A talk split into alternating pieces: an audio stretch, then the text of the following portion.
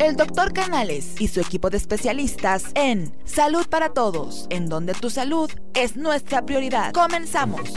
¿Qué tal? Muy buenos días en uno más de tus programas Salud para Todos Radio Online, transmitiendo en vivo desde nuestra nueva sede, el Colegio de Ginecólogos y Obstetras, profesor doctor Alfonso Álvarez Bravo del Hospital Español de México, cuya misión es promover la educación médica continua entre sus colegiados y asociados cuyo presidente es el doctor Jaime Kleiman. Cabe mencionar que es un programa sin fines de lucro. Nos puedes escuchar y seguir en todas las redes sociales como Salud para Todos Radio Online. Síguenos en Facebook, en Twitter, en YouTube, en Instagram, en Spotify y en todas las tiendas digitales. Les habla su amigo el doctor Roberto Canales, quien es médico internista y miembro de la Asociación Americana de Endocrinología Clínica.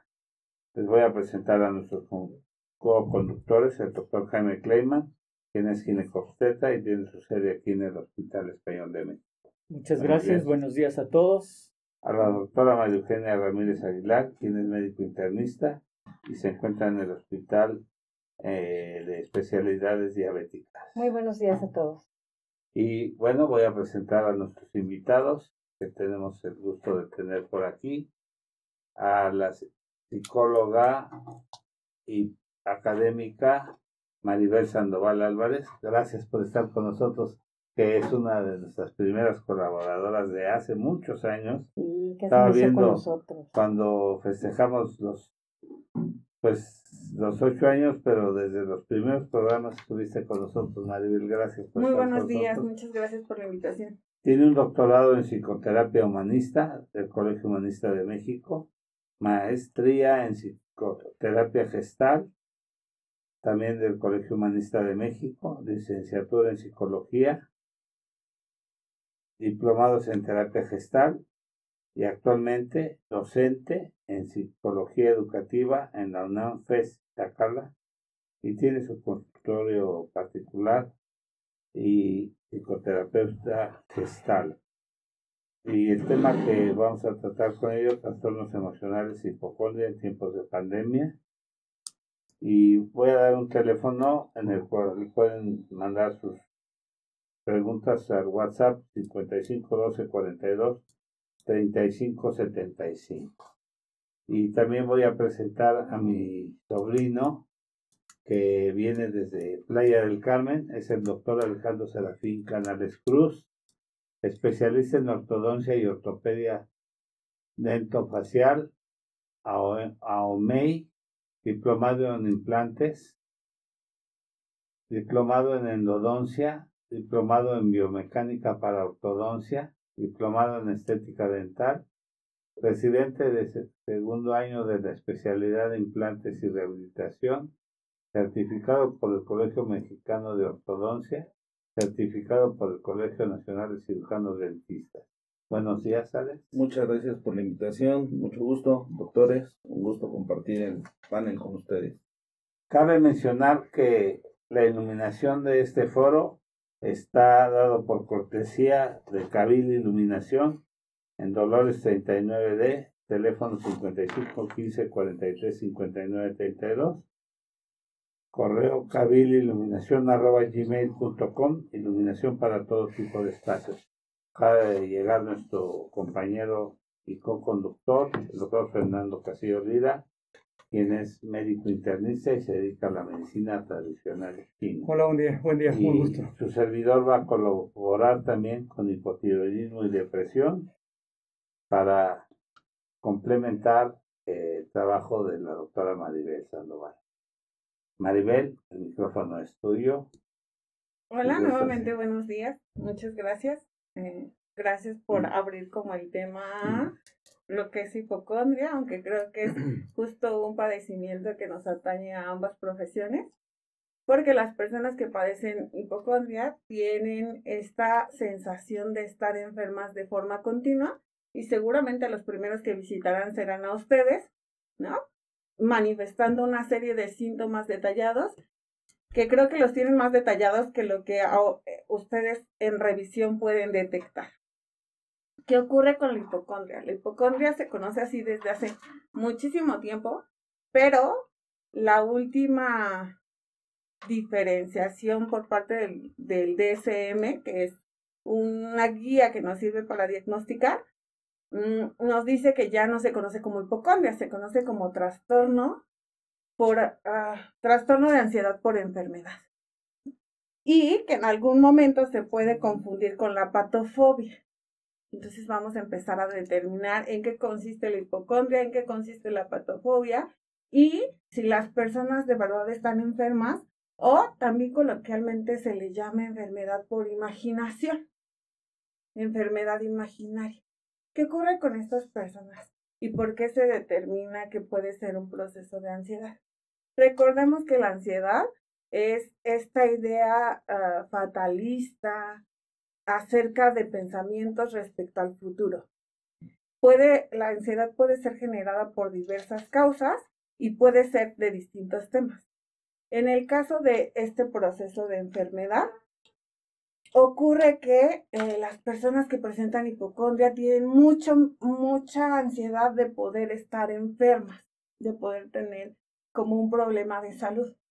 Son personas que están ah, de manera constante en alerta, checando todo su cuerpo. Yo podría decir que de manera positiva son personas que conocen su cuerpo de la punta del cabello más pequeño hasta la punta del pie a detalle, ¿no? Y ubican si aparece un pequeño salpullido, si aparece una mancha, si aparece un dolor particular. No es que lo imaginen. Dentro de su ansiedad, ellos sí tienen los síntomas de calambre, de dolor, del el moretón, del salpullido. Y eso los hace estar muy alerta.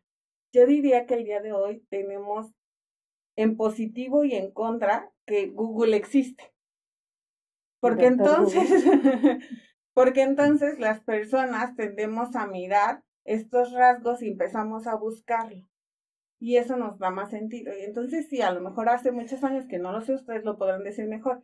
Las personas llegaban diciendo, doctor, es que me duele el cuello o me duele tal cosa. Ahora llegan diciendo, tengo esto, esto, esto, esto y esto, como de pronto ya con un diagnóstico. Ante ese diagnóstico, pues hay una serie de preocupación. ¿En qué momento se considera hipocondria? Cuando esta preocupación excesiva lleva por lo menos seis meses. También habría que detectar que hay enfermedades que lo que se desarrollan pueden estar, digamos, sosteniendo esta sensación de hipocondria. Si tiene un padecimiento que sabemos que las personas que investigan mm, reconocen como rasgos, y la enfermedad dice que se desarrolla en un lapso de tres meses, esas personas van a estar alerta durante esos tres meses, checando de forma continua su cuerpo. De inicio, si acuden al médico, se van a tranquilizar un poco, pero al poco tiempo volverá a surgir algún síntoma o algo que ellos detecten en su cuerpo que hará que otra vez vuelvan a ponerse en estado de alerta. Dentro de las personas que tienen hipocondria pueden haber dos, dos características. Aquella que de manera constante y ante cualquier señal esté en el médico, o que justo porque el médico ya no le resolvió, ya no, ya evitan ir al médico porque el médico no les va a creer, porque el médico no los va a atender, porque el médico de pronto hasta con la condición de no sabe que a mí sí me está pasando. Porque como es de manera muy constante, pues el médico de pronto detecta, sobre todo si es el mismo médico, como anteriormente se ubicaba que teníamos un médico familiar y entonces era el que nos trataba de por vida, el médico de pronto ya empieza a conocer al paciente y ya no toma la importancia de a lo mejor el primer momento en que llegó con todas esas afecciones. Maribel, yo estoy pensando este, en las pacientes, si no me dejaba mentir el doctor Kleiman, que llegan con, eh, en etapa de menopausia, donde es acompañada por sus hijas, por ejemplo. Dicen, doctor, es que mi mamá ya no sabe ni qué inventar, le duele la cabeza, no duerme. Dice que está deprimida, este, dice que le duele el estómago, que le arde la boca del estómago. Y realmente hay que creerles, porque eh, sí tienen colitis, sí tienen gastritis, sí tienen insomnio, sí tienen dolor de cabeza, Entonces no siempre puede ser inventado. En este caso les duele hasta los huesos porque hay una osteoporosis también. Claro, qué bueno que dijiste eso, ¿eh? porque es importante. Yo, yo lo, yo efectivamente lo vemos en, el consultorio, ¿no? Eh, pacientes que somatizan, pacientes que, que, este, que les duele X parte del cuerpo eh, y además como tú dijiste, yo creo que es muy importante que el médico les crea y no a la primera de cambios decir, no, no tiene nada, es, todo es aquí. Yo creo que es ahí donde, donde nosotros como médicos tenemos que hacer el diagnóstico diferencial. Yo creo que es más difícil hacer un diagnóstico diferencial de un trastorno de ansiedad por enfermedad. Lo dije bien. Que este, que una, una verdadera eh, enfermedad como tal. Yo creo que sí es ahí el, el, el, pero yo creo que debemos de empezar los médicos creyéndole a nuestros pacientes y sabiendo que si la paciente dice me duele aquí, efectivamente le duele. Punto número uno. Punto número dos, el, el caso del, del, este, del cuento este de, del lobo, ahí viene el lobo, ahí viene el lobo, y pues después nadie les cree, y cuando realmente llega el lobo, es cuando, cuando, cuando tenemos problemas. Y ese es un problema.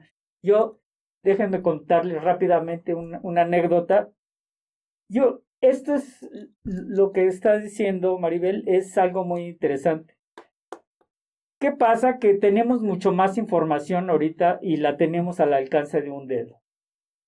Antes, cuando no teníamos esa, esa información de enfermedades, de padecimientos, pues solamente ciertas tipo de personas que, que leían, porque no había esta información en otros lados, pues manifestaban este, estas sintomatologías. Recuerdo un compañero mío en la carrera que cuando llevamos endocrinología, pues le dio hipotiroidismo, cuando llevamos neumología tenía tuberculosis, cuando llevó cuando, llevó dermatología, cuando, pasó, cuando yo ginecología eh, pensó que estaba embarazado, digo, este, y así.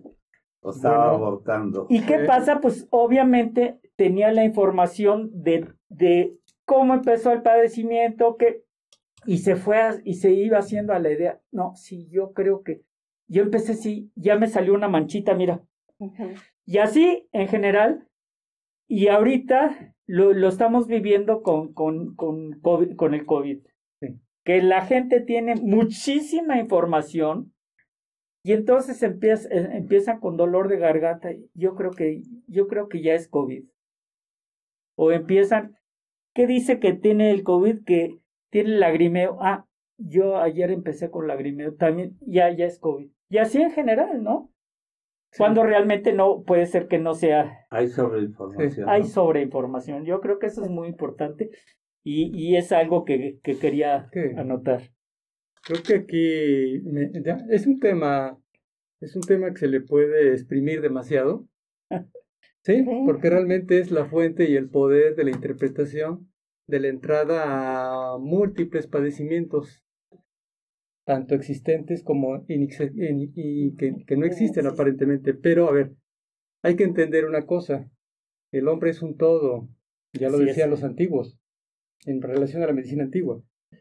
Entonces, cualquier tipo de padecimiento, vamos a entenderlo desde ese punto de vista, tiene que tener un inicio funcional, fisiológico, interpretado de una manera es neurobioquímico, es un lenguaje neurobioquímico a nivel cerebral, neuroinmunológico, neurohumoral.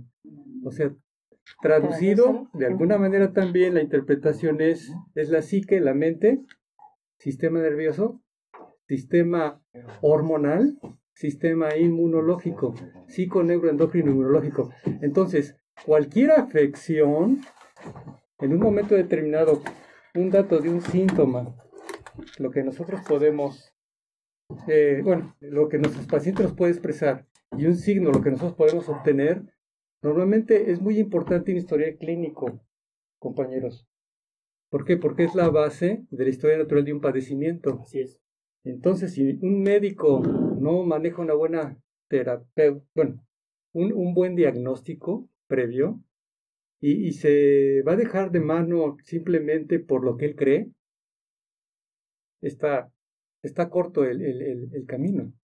Porque debemos de creerle a nuestro paciente, porque es funcional. Empieza en una etapa de dolor emocional que se traduce en un dolor físico que es inexistente en el momento, pero que tarde o temprano, de tanto que le está buscando, realmente se va a traducir en un padecimiento crónico degenerativo de difícil manejo. ¿Por qué? Porque está manejando todos los factores de riesgo potenciales. Es que los escucho y me parece muy interesante. Primero, quiero retomar lo que el doctor nos decía acerca de, eh, es importante creerle, porque radica en una creencia, estoy enfermo o puedo estar enfermo y para él es una realidad. Como bien decía el doctor, no es imaginario.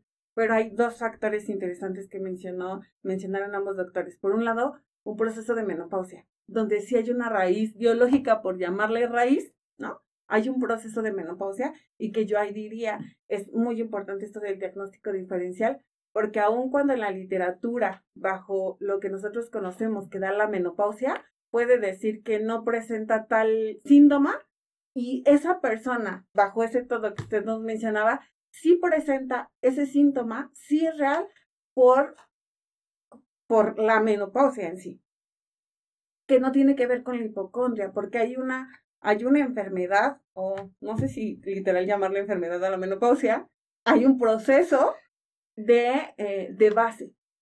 En el caso del COVID es una situación general que si bien es una enfermedad, no necesariamente es mi enfermedad sí puedo decir es mi menopausia. Como ustedes decían, ambas personas se pueden volver muy alertas. En una, porque los síntomas declarados a nivel mundial es puedo tener dolor de cabeza, puedo tener dolor de garganta, puedo perder el sentido del gusto, puedo tener este proceso lagrimal y voy a estar en alerta de todos esos síntomas. En el otro, que tiene que ver con una afección importante de un proceso que atravesamos las mujeres y no es que los deje fuera, ¿verdad? Pero este que es particular de este lado, ustedes tienen otros padecimientos. Mm. También tienen andropausia.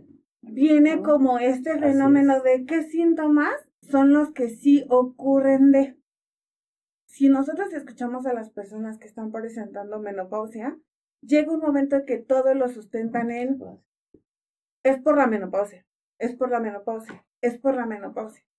Y en el diagnóstico diferencial habría que determinar si hay una menopausia, seguramente muchos de los síntomas tienen que ver con ella. En el caso de la hipocondria, los síntomas pueden ser muy leves porque vienen a partir de esta creencia y claro que va a haber una somatización. Pero puedo tener un ligero dolor de cabeza comparado con el con a lo mejor el dolor de cabeza que tiene una persona que está presentando menopausia, que su dolor va a ser muy alto a diferencia de una persona con hipocondria. ¿Qué es lo que yo escuchaba de, decía que qué vital era hace tiempo cuando las personas decían hay que ir con el médico porque él es el que sabe. Y tener este médico familiar, ¿no? Que nos lleva seguimiento y que nos lleva esta historia clínica. Hoy de pronto la tecnología nos resta importancia a lo que el médico puede decir y empieza a ocurrir que puede ser que sí, pero puede ser que no. ¿Qué va a ocurrir con una persona de hipocondria que presenta hipocondria? Que va a visitar al doctor Canales y de pronto le va a dar resultado lo que le dijo el doctor Canales, pero a los cinco días ya no le da resultado y entonces va a visitar a la doctora Mano. Sí, y Tiene que estar que es muy común.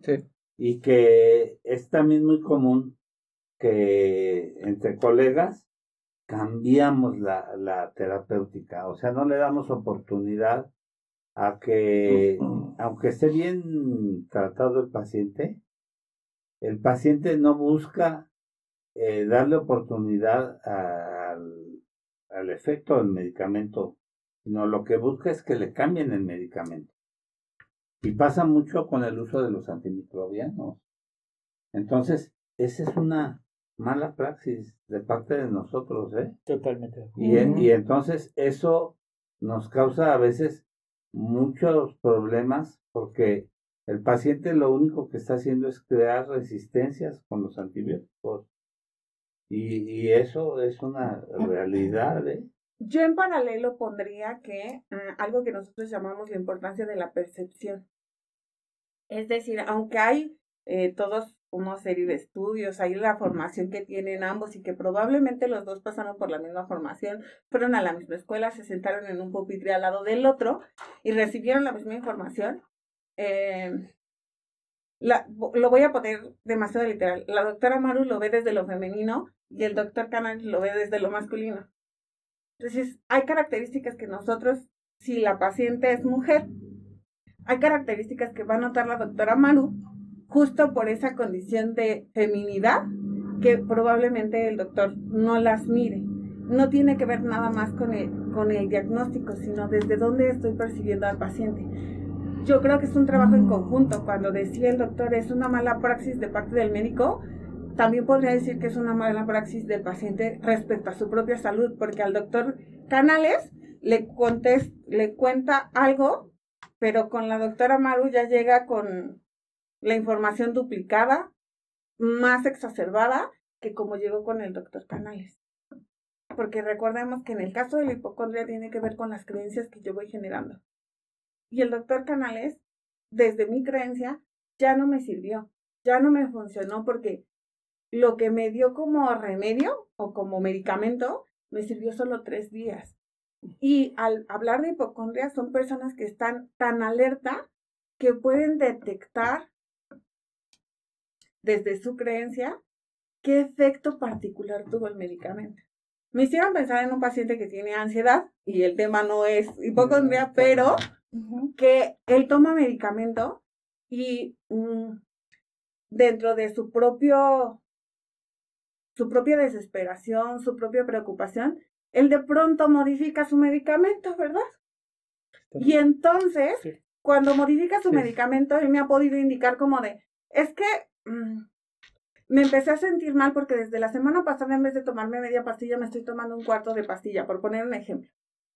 ¿No? Y entonces yo me di cuenta cómo la sudoración aumentó, cómo la taquicardia ahora empezó a hacerse más presente, mi cabeza me está doliendo, estoy más tenso y me empieza a describir una serie de síntomas que sí coinciden con lo que es el trastorno de ansiedad, pero que a, lo que quería poner de ejemplo es, tan alerta está que apenas y si cambia tantito el medicamento y puede detectar a detalle qué cambios le causó el medicamento. Y ahí ya no es solamente el trabajo del médico. Por eso yo decía, qué importante la parte del diagnóstico diferencial, porque dónde radica como mi eh, trabajo como médico, mi trabajo de diagnóstico y en donde la creencia del paciente desde la hipocondria, que no estoy hablando de menopausia, no estoy hablando de COVID, aunque pueden potencializar, acelera que el paciente tenga este buen manejo de tratamiento. Sumada a lo que bien decía, que es la praxis que tenemos nosotros en conjunto, donde yo como psicóloga puedo decirle al paciente de, ah, bueno, hacer de lado que está haciendo una mal medicación, solo porque de forma autónoma lo decidió, a referirle y decirle, por favor, vuelve con tu médico, vuelve con tu psiquiatra, para que haya una, un buen manejo de medicamento, porque no es mi área, ¿no? Que tiene que ver, sí, con una buena o mala praxis. ¿El doctor Gabriel Rojas quiere comentar algo? Sí, Hola, muy buenos días. Pues ya aquí llegando. Te estás viendo perfectamente, mira ahí. Ah, ah, ¿no acá? No. ¿No es aquí? Sí, pero... ¿Es allá arriba? Sí. no, mira, ahí se ve chueco. Oigan, pues gracias por estar sintonizándonos. Ya saben, compartan este video. Estamos en todas las redes sociales. Estamos aquí con la psicóloga Maribel. El tema ansiedad, su trastorno y sobre todo en esta época, ¿no? De aislamiento. Pues vamos a mandar algunos saludos de los fans que ya nos están viendo. Hay muchos, ¿verdad? Mira, este, empezando mi esposa te manda a saludar, este Maribel, Gilberto Betancourt, como siempre, nuestro fan destacado y nuestro radio escucha. Frutilupis también es fan destacada, saludos.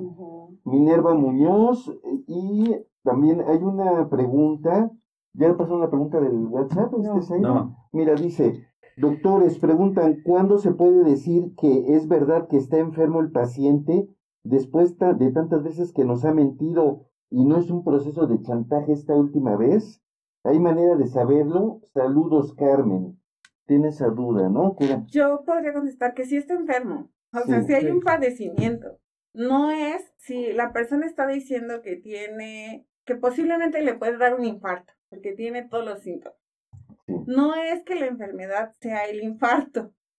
La enfermedad o el trastorno tiene que ver con esto que llamamos trastorno por ansiedad de enfermedad. Si hay un padecimiento como tal, no es chantaje. En esto denominado enfermedad imaginaria, no es que quieran llamar la atención.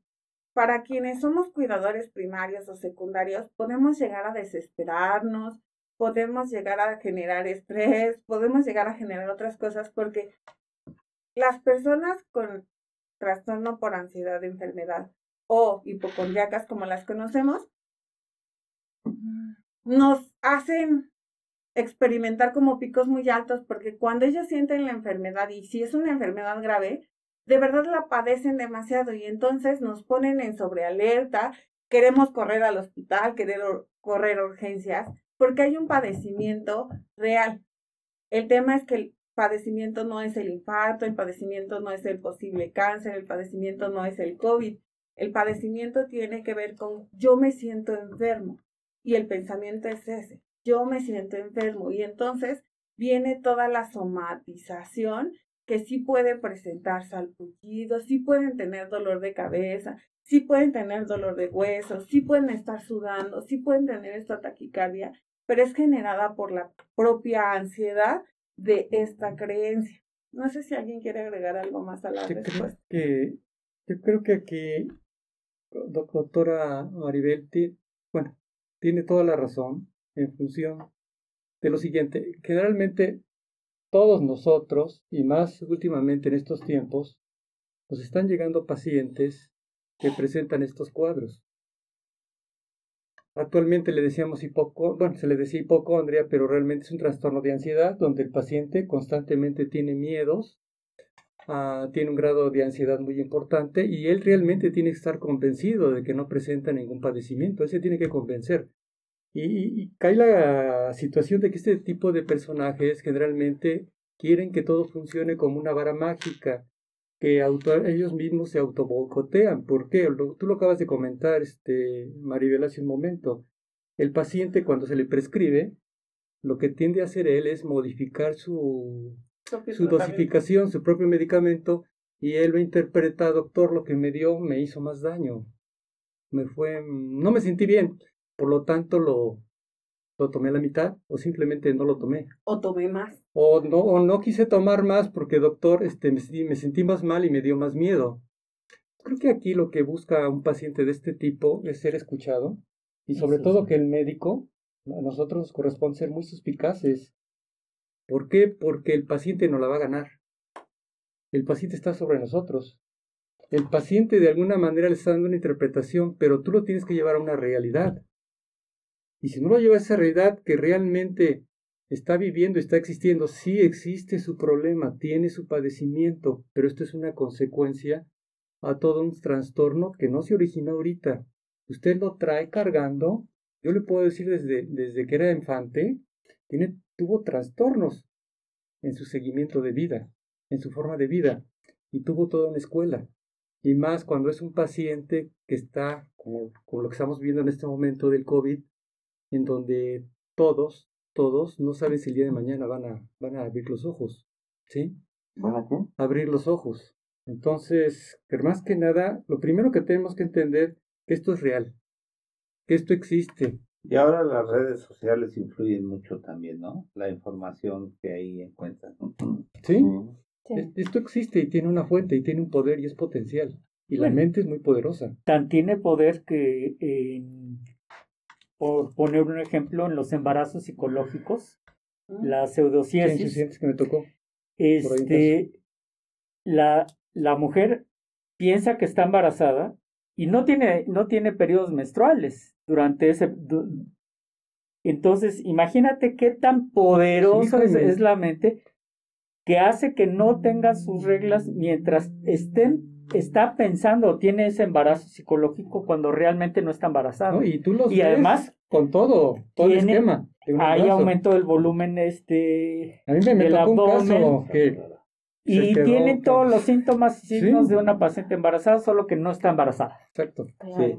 Hay muchos saludos. Eh, Belinda Hernández, Soy La Cruz, Rafael Zabaleta, Lisbeth Hernández, a Lidia, la esposa de Gabriel, del Centro Salud Manuel González Gutiérrez Zavala, la doctora Cintia Maqueda, la doctora Carolina, Carolina Carapia, el doctor Edgar Omar, eh, la trabajadora social Teresa Canales, Anita Casas, eh, Sandra Rojas, que fue nuestra representante.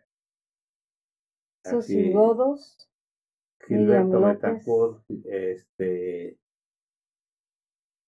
Minerva Muñoz, Idalia Sánchez Vera, José Robles, Guadalajara, Marta Aguilar Asiva y Isaac Rachel, Luisa Ramírez, Nelly Canales, Leita, y Mirna Rodríguez, Genoveva Ramírez Aguilar, Daniel Bata, Esther Carmen y Rocío Cota, desde Zacatecas. Ah, aquí, aquí Maribel, cuando nos pregunta, ¿hay manera de saberlo? Sí, sí hay manera de saberlo, porque el es el médico el que tiene que llevar un reconocimiento de realmente descartar que sea algo más eh, emocional que orgánico, que dinámico. Entonces, por eso el médico, con cierto grado de, historia natural del padecimiento, comunicó cuál es su comportamiento, sus padecimientos preexistentes, sus comorbilidades, o sea, si el paciente tenía enfermedades eh, previas a esta, investigarlas. Y nos, damos a la sorpresa que gran cantidad de pacientes que cursan con ese tipo de sintomatología ya traen cargando trastornos de, de estado de ánimo, trastornos de tipo afectivo, y de alguna manera ya es un grado de depresión. Se dice que en nuestra comunidad aproximadamente las personas hipocondriacas cursan el 30% y una, una tercera parte de ellas mismas ya cargan un problema depresivo muy importante. Entonces hablamos de depresión menor a depresión mayor. Entonces, si ya no cargan una depresión como tal, ya cargan una afección de hipocondriasis o un trastorno de ansiedad, un trastorno de estado de ánimo, pero en ocasiones se cargan con movilidad. Entonces, hay forma de saberlo, entonces a, nuestros, a nosotros, nuestros colegas, a, los, a la medicina interdisciplinaria nos corresponde primero descartar realmente que sea algo orgánico. Yo creo algo que manifiesto. y de ahí tomar la interpretación. Yo me iría un poquito más atrás, antes que el médico esté el familiar cercano. El familiar cercano se va a dar cuenta que la persona lleva reportando enfermedades que cuando va al médico resulta ser que no son comprobadas. ¿Por qué digo esto? Antes contábamos con el médico familiar que nos acompañaba de por vida y era un solo médico y a ese acudíamos.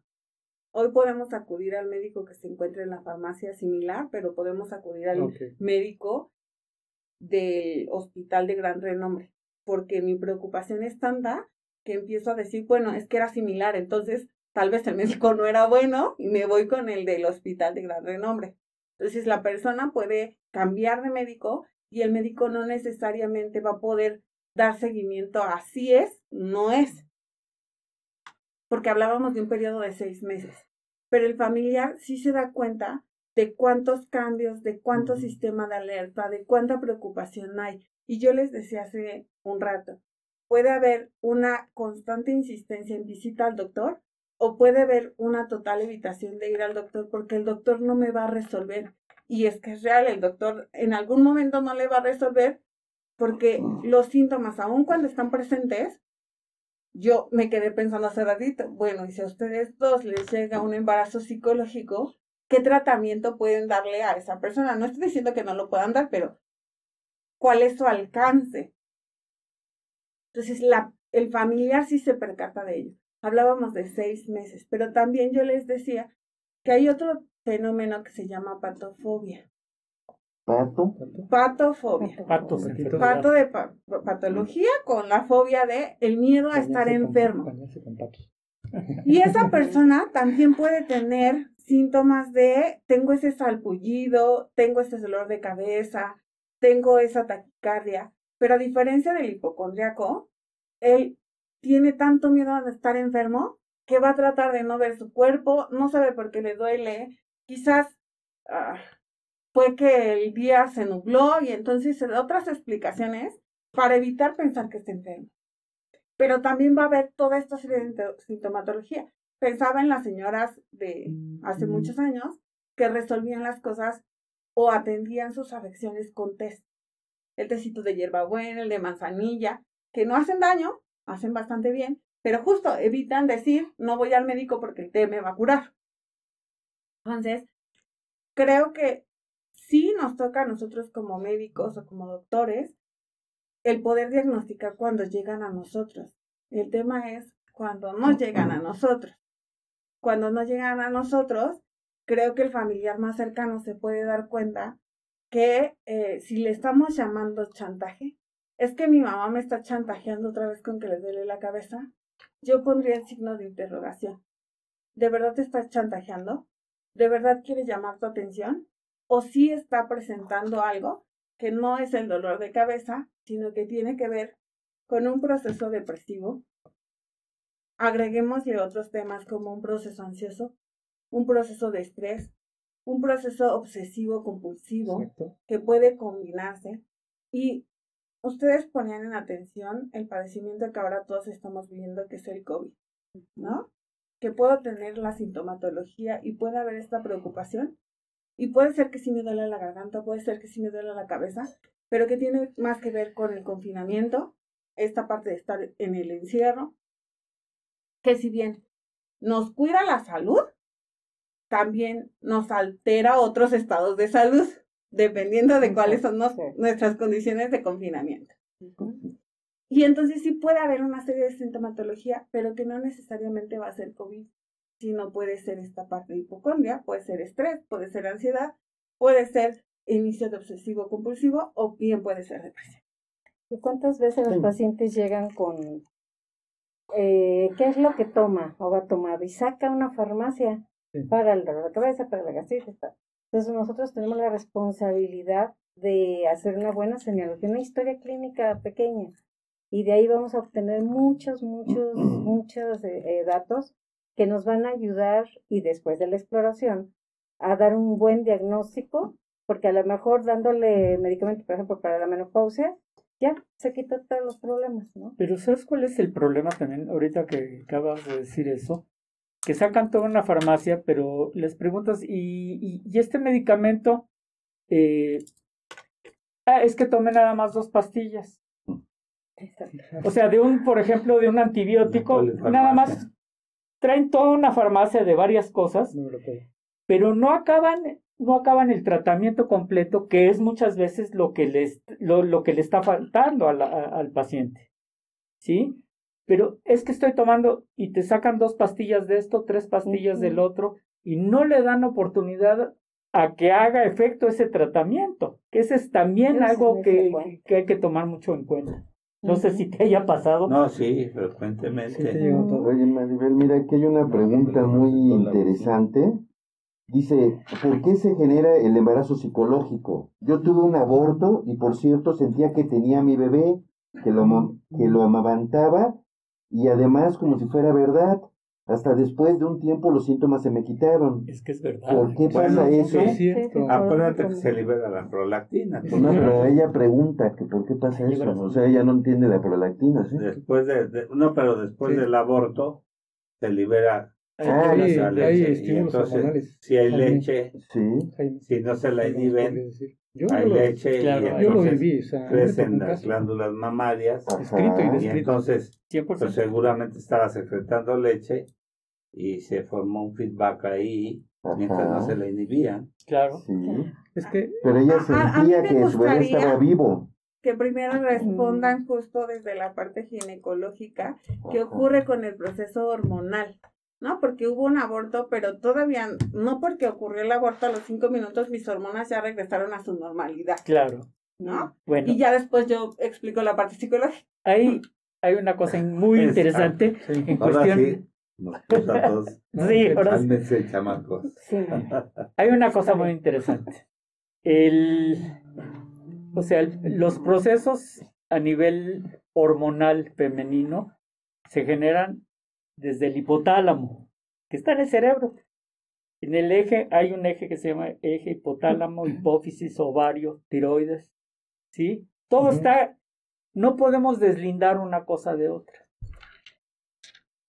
Y estos, este efecto hipotálamo, hipófisis, ovario, también este, está regulado todo esto por neurotransmisores. O sea, ya para, para aterrizar y no, no meterle muchísimas cosas, pero sí el, el papel psicológico juega un papel muy importante aterrizado en ese aspecto del eje hipotálamo, hipófisis, ovario, y es por eso que la paciente tiene toda la sintomatología e inclusive puede perder su regla, ¿sí? Porque actúa a ese nivel, pero, eh, pero realmente no está embarazada. Y la paciente es tal su necesidad, es tal su, su deseo de, de estar embarazada, que tiene, y, y, y si ella se va a, a los libros y lee que un embarazo eh, No, es clásico que Eh. tenga el dedo hinchado, ella lo va a tener y se le va a hinchar el dedo. Sí.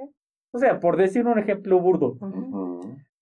Entonces, pero ese es, ese es básicamente eh, el- el- la cuestión con la paciente. Y lo que decías, si tuvo un, si tuvo un aborto, ella ya generó eh, el, el proceso por el cual Se genera. se genera la, la leche, que es este, la una hormona que se llama prolactina. Prolactina. Esa prolactina, que es una hormona que está a favor de la leche, hace que haya leche y que la paciente eh, pierda su, su regla. E- Estos casos se dan en miles, ¿verdad?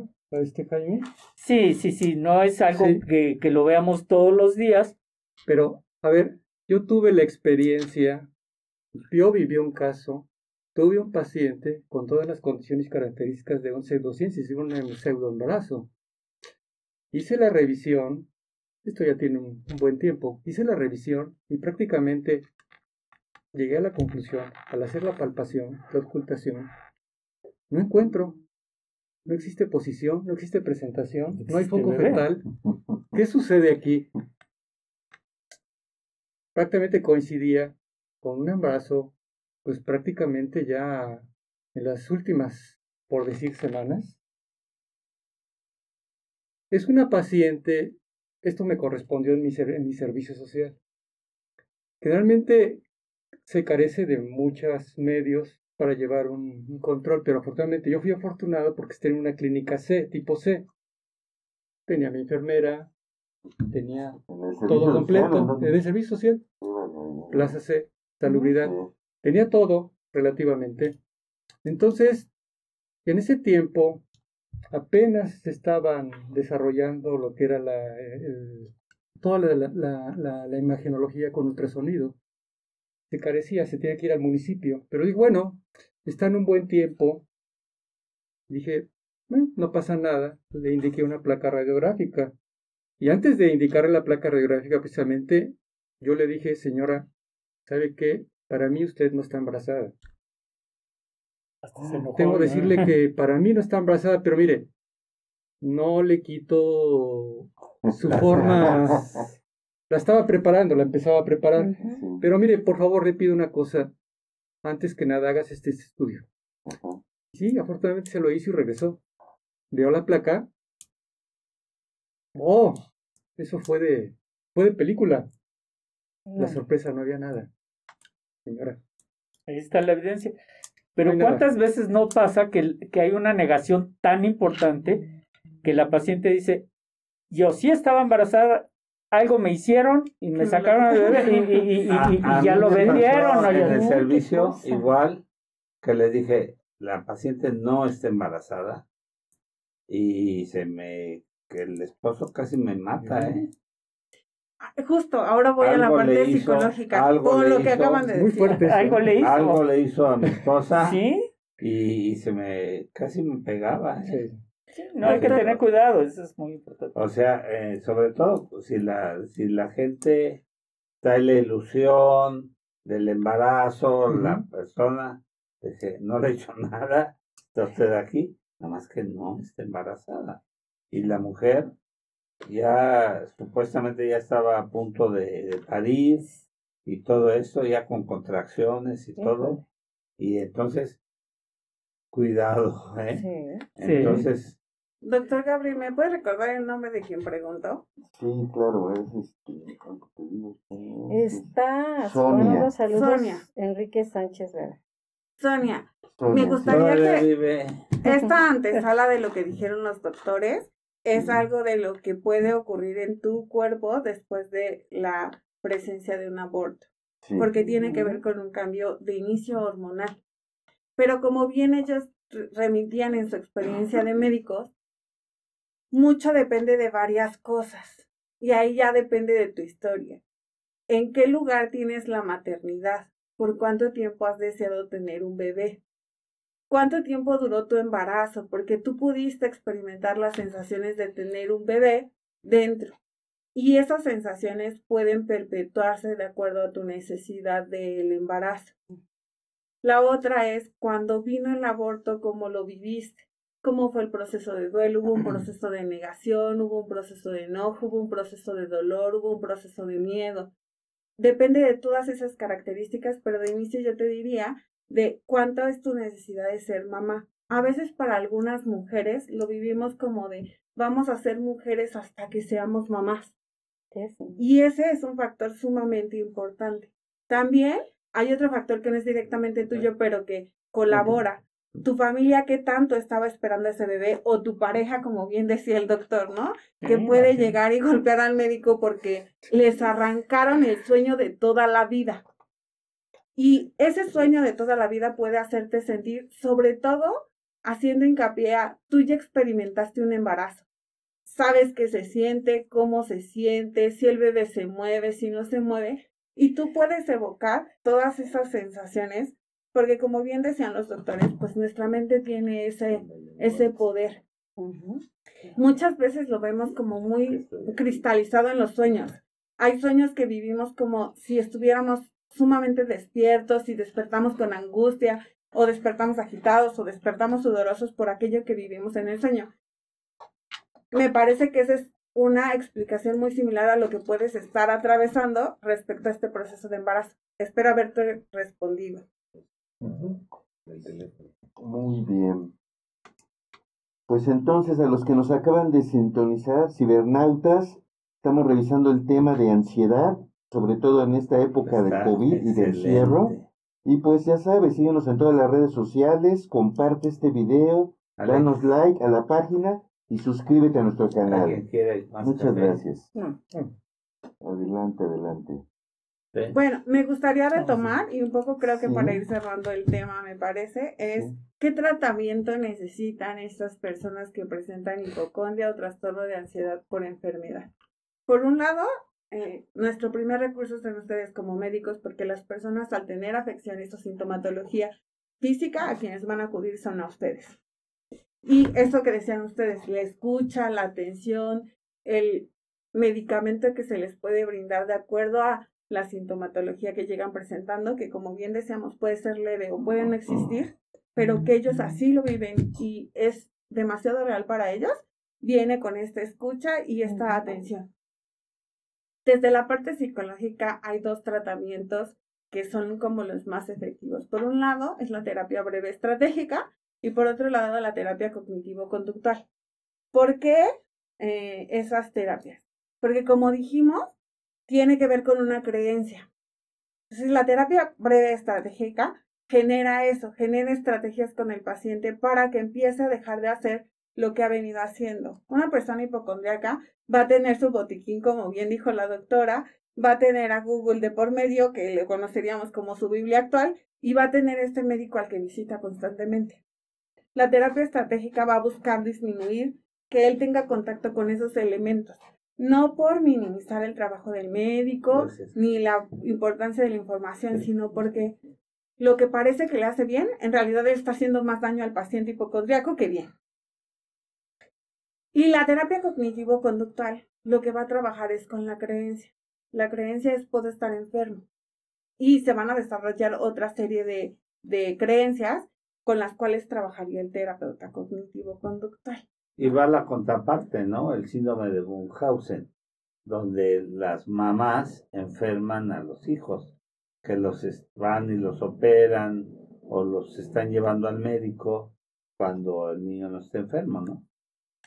Que, que es la contraparte de la hipocondria. Aquí la hipocondria es de los padres que están llevando a los niños y los llevan incluso hasta quirúrgicos.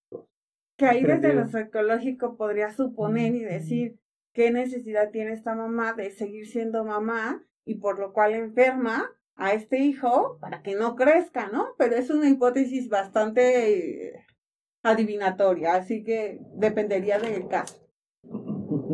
Ok, oye Madrid, hay una pregunta muy interesante. Antonia nos pregunta, ¿desde qué edad los niños pueden padecer ansiedad? ¿Y cómo me doy cuenta si mi hijo pequeño padece o no? Es que ahora se ve ansiedad desde niños desde un año. O, hasta los animalitos, ¿no? Sí. Sí, tampoco. Sí, sí, sí. ¿Qué síntomas? Va a haber constante irritación en el pequeño, va a haber sudoración, va a haber demasiada inquietud, va a ser este niño que se queda quieto un ratito, pero ya está corriendo, pero está queriendo hacer algo, se va a sentir fatigado y cansado, puede presentar eh, demasiada tensión muscular y puede tener problemas en su sueño. Muy irritable, Ajá. muy, eh, muy agresivo de pronto. Ahí va el comentario que tuvimos una vez eh, una polémica con Omar sí. de que en, Europa y en Estados Unidos las, eh, los colegios de psiquiatras eh, recomendaban no usar antidepresivos en escolares y en preescolares, pero empezó a aumentar el número de suicidios en ellos por no usar. Por no usarlos. Entonces, echaron vuelta atrás. Y entonces, eh, porque dijeron que no se deberían de usar y hoy se vuelven a usar.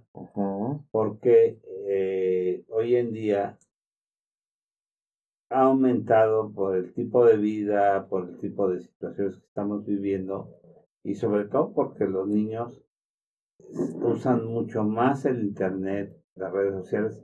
Me ha tocado ver niños convulsionando porque usan mucho las redes sociales. Lo vimos con, uno de, de, nuestros compañeros ahí en Orfeón, con el hijo, la hija de Alex Gasca, convulsionar por estar pegada al internet. Sí.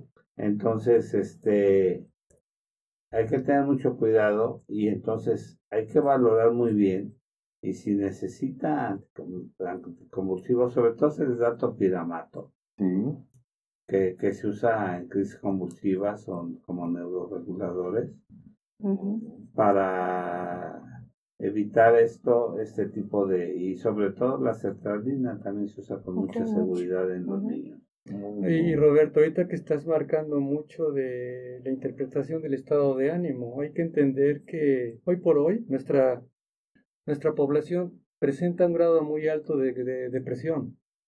Y lo primero que tenemos que pensar que todo ser humano tiene trastornos afectivos, trastornos del estado de ánimo, y que ya tiene, como lo mencioné hace un momento, ya tiene a lo largo de su vida y de su historia alteraciones en su forma de vida y de alguna manera puede presentar una depresión de tipo enmascarado.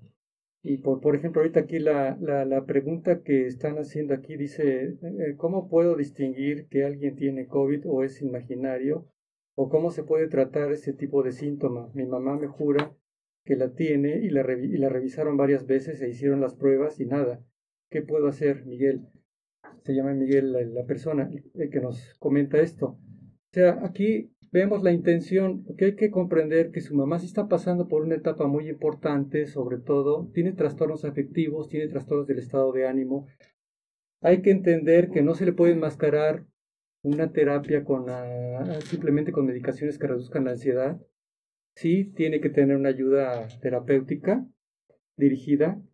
Pero sobre todo hay que entender que la señora está cursando con un grado de depresión muy importante, porque va, va más allá de la imaginación, ya hay una alteración en estado emocional. Y ahorita el aislamiento, el aislamiento, el confinamiento ha creado muchos trastornos emocionales. ha sido el gatillo, ¿no? Que dispara todo, todo este tipo de cosas. Pero el problema es que esa persona está sufriendo. Está sufriendo. Un dolor emocional. Está sufriendo. Y, y, les digo, yo me atrevo a decir esto también.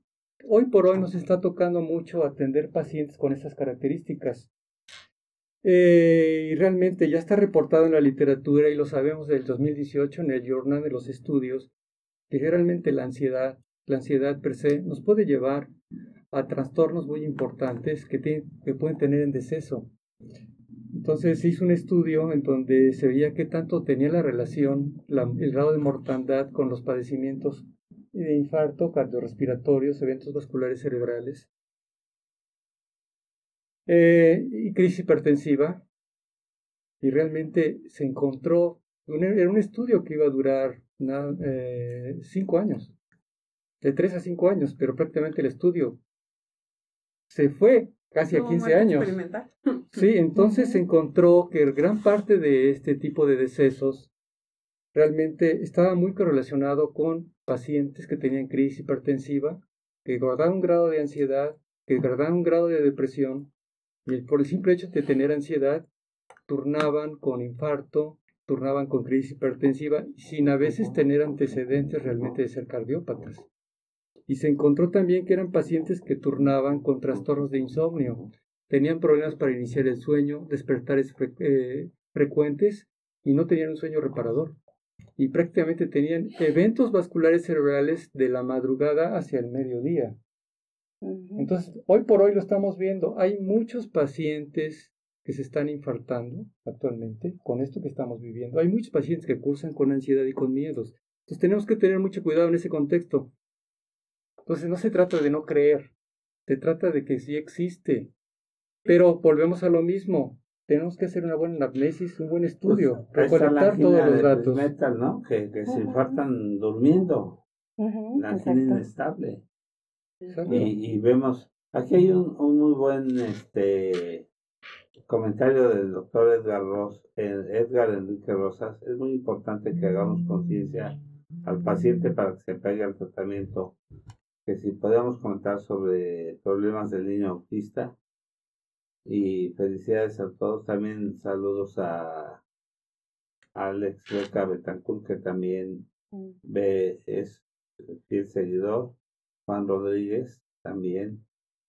este, pues hay, hay muchas preguntas. Y ¿Puedo contestarle algo a Miguel? Sí. A, a, mí me gustaría decir que además del tratamiento psicológico, me surge como la pregunta de qué edad tiene tu mamá. Pero, ah, porque eso sabemos que hoy día es un atenuante, ¿no? Mm, a mí me gustaría preguntarte qué cosas dentro del encierro de tu mamá pudiesen estarla estresando, qué cosas la hacen feliz, no como un suplir el tratamiento, sino eh, qué cosas dentro de tu hogar pueden haber como solución para ella no está mintiendo cuando cree que tiene COVID y probablemente sea un miedo muy importante a que sí vaya a presentar ese, ese padecimiento. Y entonces más bien atendería esto que el doctor decía, como de qué puede estar presentando depresión, qué cosas la pueden estar estresando, pero también dentro de su rutina, porque seguramente se vio muy modificada, qué cosas en su día a día la pueden hacer sentir feliz qué cosas ella mira como que sí está cumpliendo. Al vivir el confinamiento, ya no cumplimos con nuestras cosas cotidianas. Yo decía, eh, trasladarme de mi casa a mi trabajo era un gran tiempo, pero pues me servía para despegarme de mi casa, llegar a mi trabajo.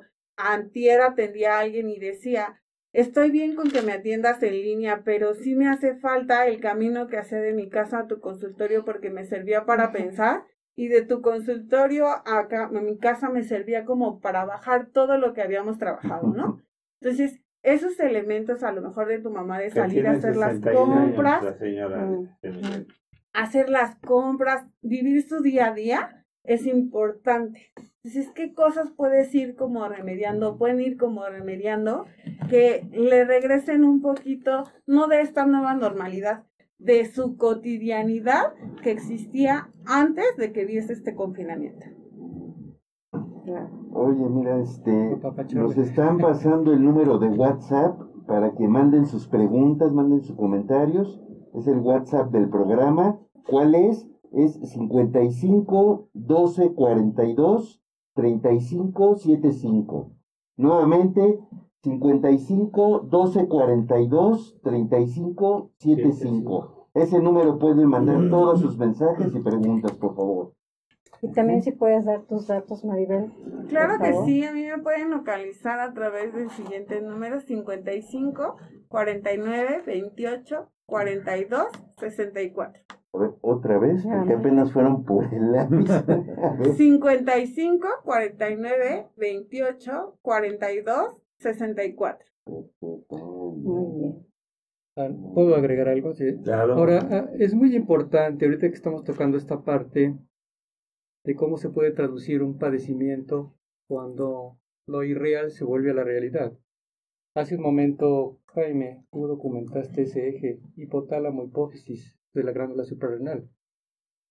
Hoy por hoy sabemos en la neurociencia que prácticamente el estar totalmente en un estrés agudo, pues no se va a quedar como agudo, se va a seguir en un estrés de tipo crónico. Entonces, cuando no logramos el disestrés, ¿qué significa esto? Lograr rebasar esa barrera para estabilizarlos emocionalmente. Se va de frente, se queda crónico. Entonces, se sabe hoy en día que el simple hecho de tener este tipo de estado de ánimo, en eje, ese eje hipotálamo hipófisis de los suprarrenales, se van a liberar grandes concentraciones de una hormona o varias hormonas a nivel neuromoral, por eso lo comentaba al principio a nivel bioquímico, a nivel neuroendocrino, neuroinmunológico. Se va a liberar una gran concentración de cortisol ah, y una gran estimulación de nuestras glándulas suprarrenales. ¿Dónde se encuentran? En la cabeza, en la parte superior de nuestros riñones, desde un estímulo del sistema nervioso central hacia la parte inferior. Entonces se van a liberar, además de cortisol, que son, serán mineralocorticoides para nosotros, el cortisol. El cortisol ¿Qué es lo que nos va a tener como consecuencia? Que se deprima el sistema inmunológico. Y si mucho hemos tocado, Jaime, Roberto, Maru, eh, Gabriel, Maribel, Alejandro, mucho hemos tocado. El estado, el estado, el estado emocional eh, pleno nos va a tener estabilidad del sistema inmunológico.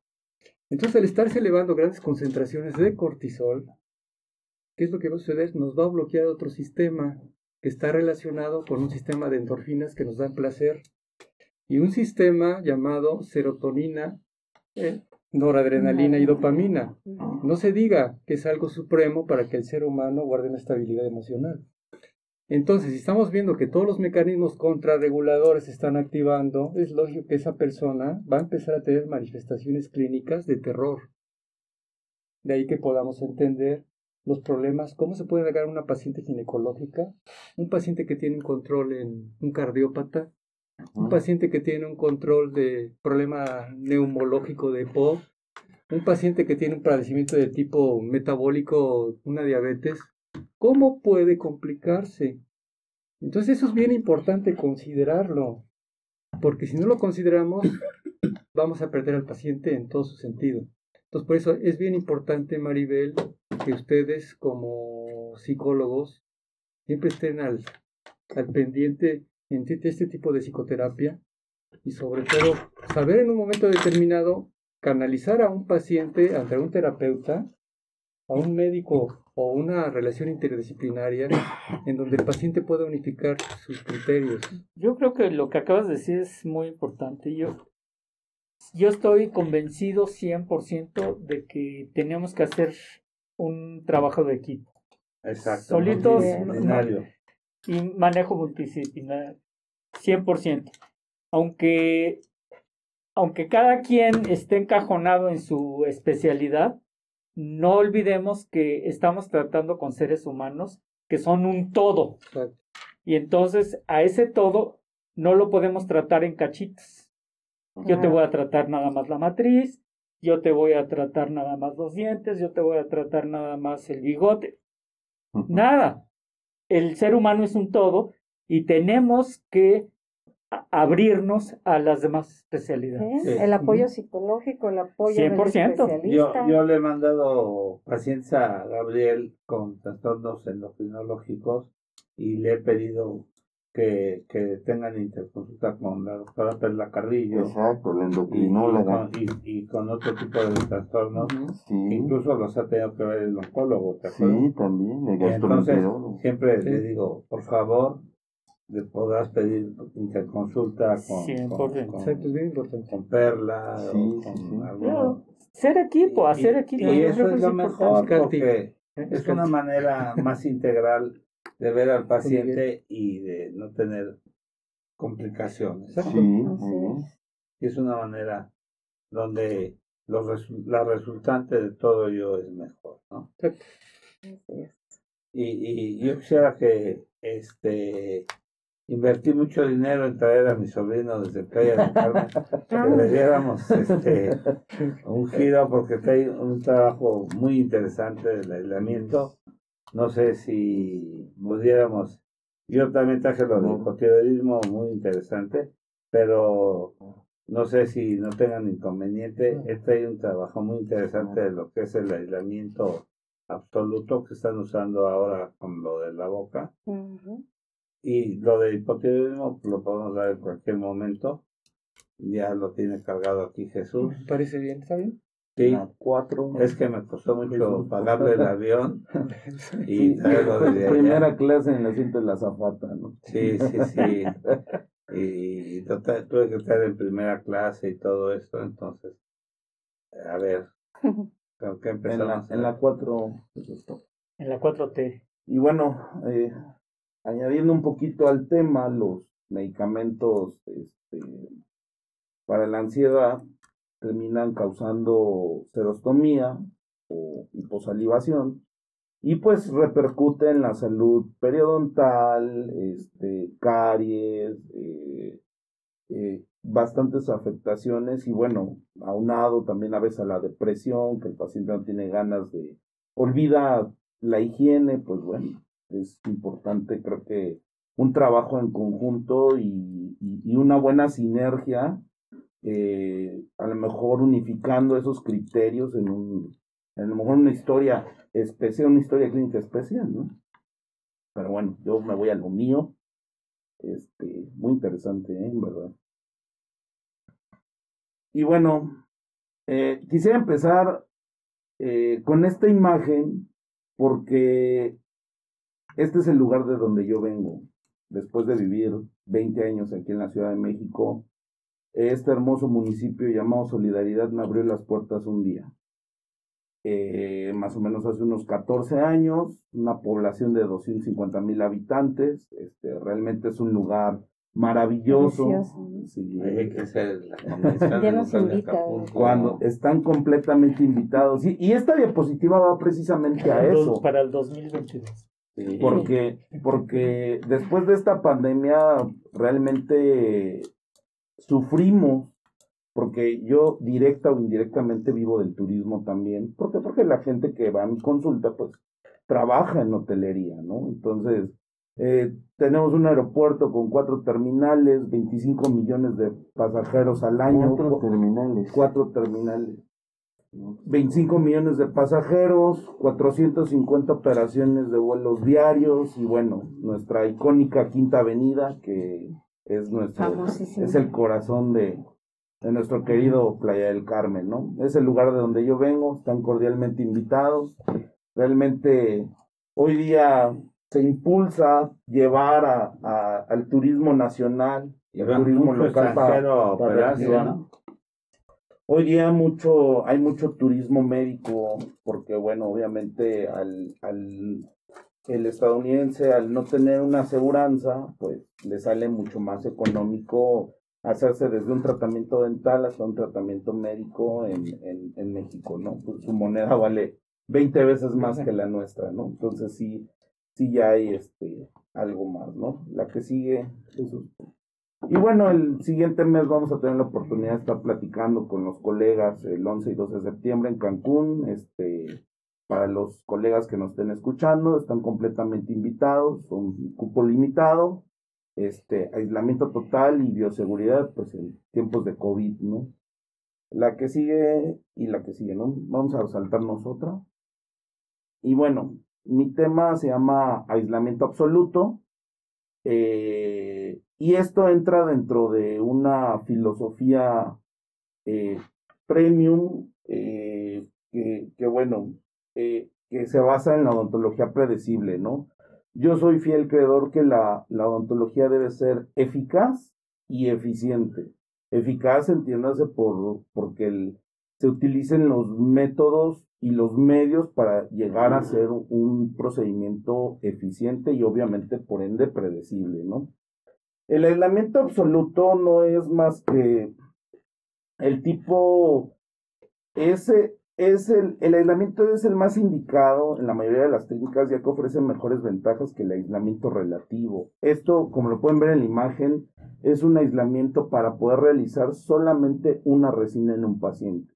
¿Qué nos va a permitir que no haya una contaminación cruzada, que el paciente no tenga que estar este, tragando de alguna manera eh, los, los residuos que quitemos, por ejemplo, de una amalgama, de otro material este, que se haya utilizado antes, soluciones desinfectantes, como por ejemplo el, el cloro, que lo íbamos a utilizar en el tratamiento de endodoncia, y obviamente el paciente, pues esto es confortable para él, ¿no? O sea, y este, este invento tiene más o menos aproximadamente más de 100 años. En 1864 un doctor eh, se le ocurrió cortarse un pedazo de su delantal porque no podía, estaba batallando con la lengua y entonces agarró, lo primero que se le ocurrió, se cortó un pedazo del delantal y se lo puso al, al paciente en, la, en el molar para poderlo trabajar.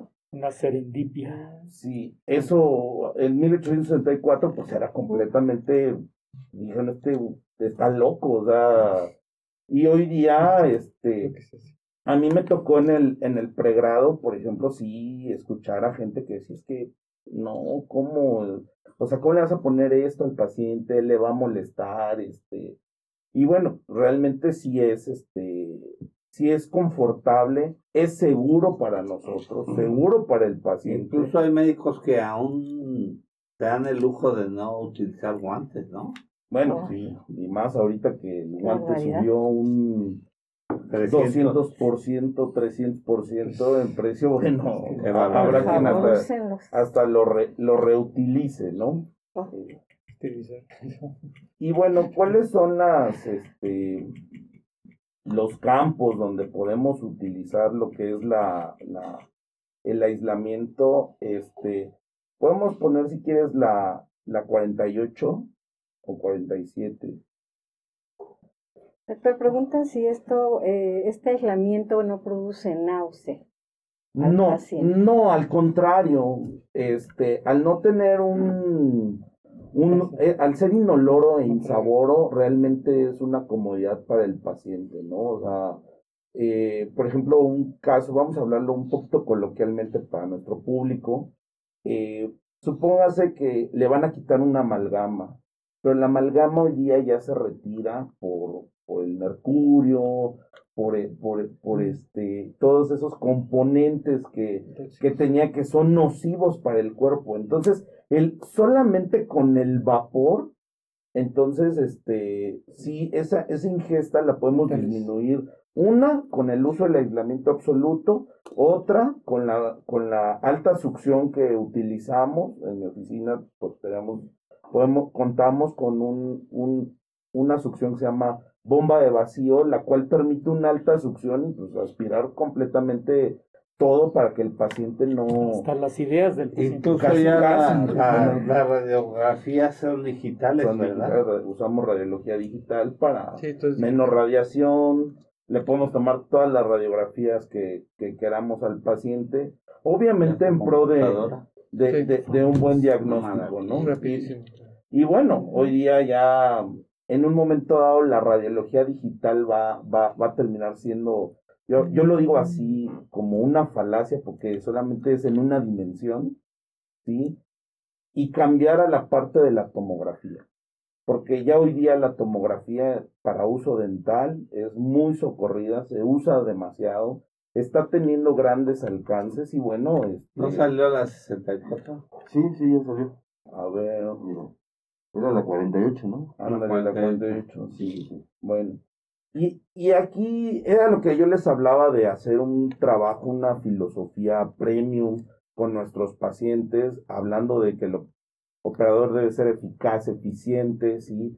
Y la eficiencia va a estar dada por la actualización de, del clínico, ¿no? O sea, el clínico tiene que estar certificado, actualizado, usando los materiales que cumplan con el Gold Standard y obviamente basado en evidencia, no es así porque no es porque diga, ay, bueno, es que la pastita que este, contenía clavo en todos los años que lo utilicé me funcionó y pues no, o sea, hoy día hay materiales que ya bajo estudios clínicos de, de, universidades de, renombre, ¿sí? Nos pueden dar este, como resultado que el uso de esos productos nos van a llevar a, a tener un, un tratamiento eficiente, ¿no? Obviamente, utilizar material de buena calidad, este, la magnificación, día es indispensable el, uso de la magnificación, las lupas, bueno, hasta microscopio. Y, y, realmente uno se percata de cosas que, bueno, dice uno, a simple vista sería muy complicado, este, eh, sería muy complicado apreciarlos, ¿no? Y bueno, pues el trabajo en equipo y multidisciplinario, realmente yo soy también fiel creedor de que de que el trabajo debe ser a cuatro manos, debemos tener siempre alguien que nos ayude y, y bueno, que piense prácticamente igual que nosotros, ¿no? Para poder nosotros lograr esa eficiencia, ¿no? Aquí, bueno, aquí vemos una foto, esa es mi, mi oficina donde hago, hago parte de cirugía de implantes. Entonces, pues realmente el equipo debe estar bien, bien completo con todo, ¿no? A ver si quieres pasamos a la que sigue.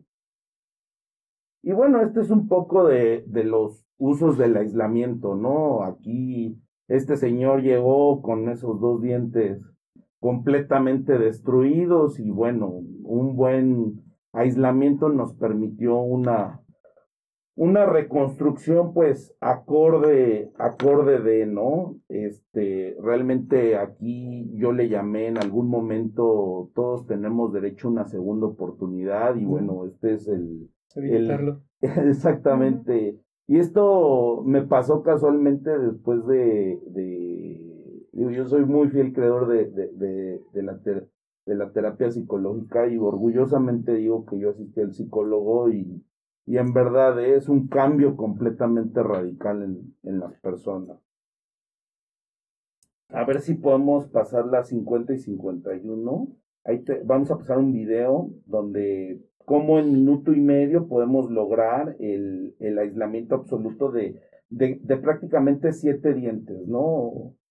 ¿Para qué? Para un... Ahí donde está el señor con la... ¿El axigue? Ahí es. En, a ver si se puede reproducir el video. Si le cuentan el tiempo, creo que es como como 90 segundos. ¿Sí? ¿No cargó como video?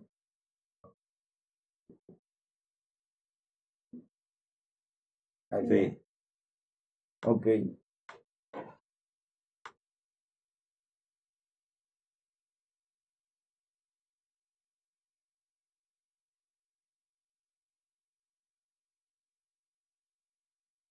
En este video que es corto, le vamos a aislar media arcada donde podemos trabajar pues tranquilamente y sin problemas. Y realmente no me llevó mucho tiempo. ¿Ese es después de la anestesia? Después de la anestesia, sí, sí, sí. Prácticamente un 99% de los procedimientos que hago son bajo anestesia. Claro. más vale, no es, no es así, ay, bueno, aguántame tantito. ¿Y a mí por qué no me pusiste? pues está muy caro. ¿Qué, pasó? sí, también subió un 300%. No, no es cierto. ¿Por qué? ¿Por qué eras tú? No estábamos practicando. Cada uno de los orificios que, que, tiene el plástico ya está ya está hecho o tú los No, los tienes que medir de acuerdo al, al tamaño del diente, de acuerdo a lo que vayas a hacer, todo todo orificio tiene su medida y su su eh, pues su propósito, ¿no? Y realmente para pues cada Diente. Para cada diente, sí, exactamente. Y bueno, ahí está. Yo creo que si quieres, ahí ya le cortamos, hermanito. el plástico es totalmente desechable. Es desechable, es de hule. Eh, es una marca orgullosamente mexicana, no la vamos a decir, pero es, este, es, debemos de reconocer que a, nivel mundial es, este, reconocida, se llama Nicton y, y, y a nivel mundial los odontólogos lo mencionan como el dique número uno. Sea, realmente es un buen producto. Vienen diferentes consistencias de acuerdo a las este, necesidades de tratamiento, lo que vayamos a hacer. Este, a ver, vamos a ver, hermanitos, y para yo enseñarles un caso clínico de lo que hacemos en el día a día y que, bueno, puedan apreciar. En la 76, a ver, ponle.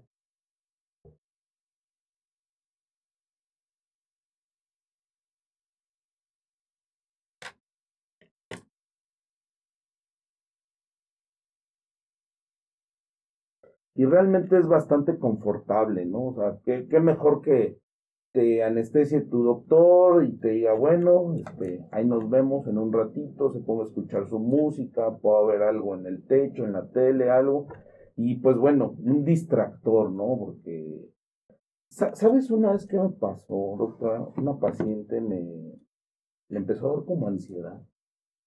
Y bueno, ahí sí le tuve que desmontar todo y pues ahora sí que ya no supe que cómo podría yo resolver esa situación. Eso sí, debo reconocer que me pasó y ya no sé. Bueno, ya te. Y que de pronto no los dejan trabajar, ¿no? No, ya no. He escuchado de parte de una amiga que dice, de, todavía ni siquiera acerco la jeringa y la persona ya está de, no puedo, no puedo, no puedo, no puedo. Pues técnicas de relajación sería como lo ideal. Sí. Tres cachetines este caso es un paciente que llega con coronas previas antes de este del cambio, este, coronas que ya, ya habían cumplido su ciclo, no estaban en malas condiciones, pero podíamos ofrecerle un poquito más de estética. Entonces aquí podemos ver que el paciente pues tenía una destrucción, pero pues realmente pude yo trabajar todo esto en una sola cita, o sea, con el aislamiento, pasamos la que sigue. Eh, una más, por favor.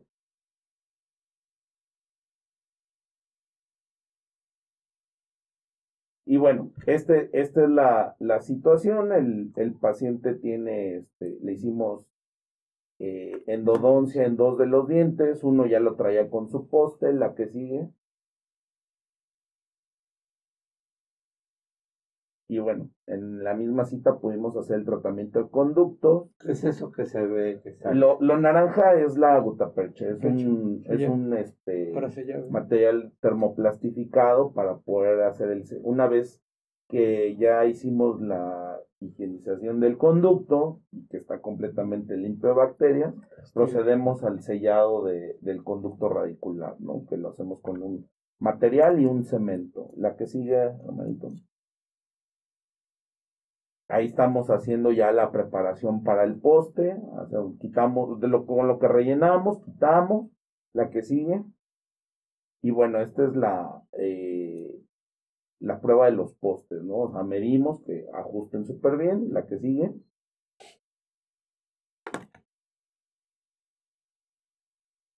Y este es ya la, la preparación final, la que sigue. ¿Y qué les quiero mostrar con esto de alguna manera? Porque bueno, el caso está, está pena, este está recién terminado, está fresquecito. Está en el laboratorio, la que sigue.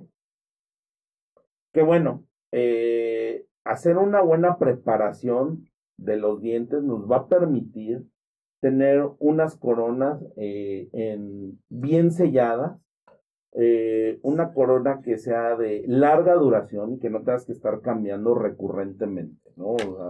el, el hecho de que pueda yo aislar, voy a poder utilizar diferentes materiales para hacer un sellado correcto. Vamos a traducirlo en, en algo muy simple, ¿no? Es como, si yo no uso e, este tipo de aislamiento, no podría yo pintar una pared que esté húmeda. ¿Por qué? Porque en una pared húmeda no va a agarrar la, la, la pintura. ¿no? Lo mismo pasa aquí. El, el, usar este tipo de aislamiento nos va a permitir, de alguna manera, este, que los materiales tengan una mejor adhesión, tener un mejor sellado. Recordemos que la boca es un medio húmedo. O sea, es como impermeabilizar la casa. Pues sí, pero pues llueve cuántas veces al año. En, en la boca, la lluvia es constante, la saliva ahí está. Entonces, debe de estar completamente bien, completamente bien selladas todas las restauraciones que nosotros pongamos dentro de la boca. ¿Por qué? Porque, bueno, si no viene mal olor, caries recurrente, este, eh, puede haber afectación en otros dientes por una mala restauración. Entonces, bueno, esto es lo, lo, lo, lo importante, ¿no? Ahora vamos a. Vamos a ver algo para que. Y aprovecho porque. Claro. Eh, fíjate que eh, yo creo que es muy importante eh, hablar sobre salud bucal porque la salud bucal pues se va a reflejar en la salud general del, del, paciente. Esto yo recuerdo que en mi preparación previa a, a, a la ginecología, eh, yo estuve trabajando con un internista que me dijo, ábrele la boca a tus pacientes y vas a saber quién es tu paciente. Y vas a saber qué, quién es tu paciente en general. Aseo, este, otro tipo de patologías, ¿sí? Llámese, o sea, ahorita que hablabas de caries, eh, patologías de falta de calcio, etcétera, etcétera, ¿no? Solamente con abrirle la boca a mi paciente yo ya sé cómo está de abajo, prácticamente. Sí, pues realmente es la puerta. Es la puerta. Presentación.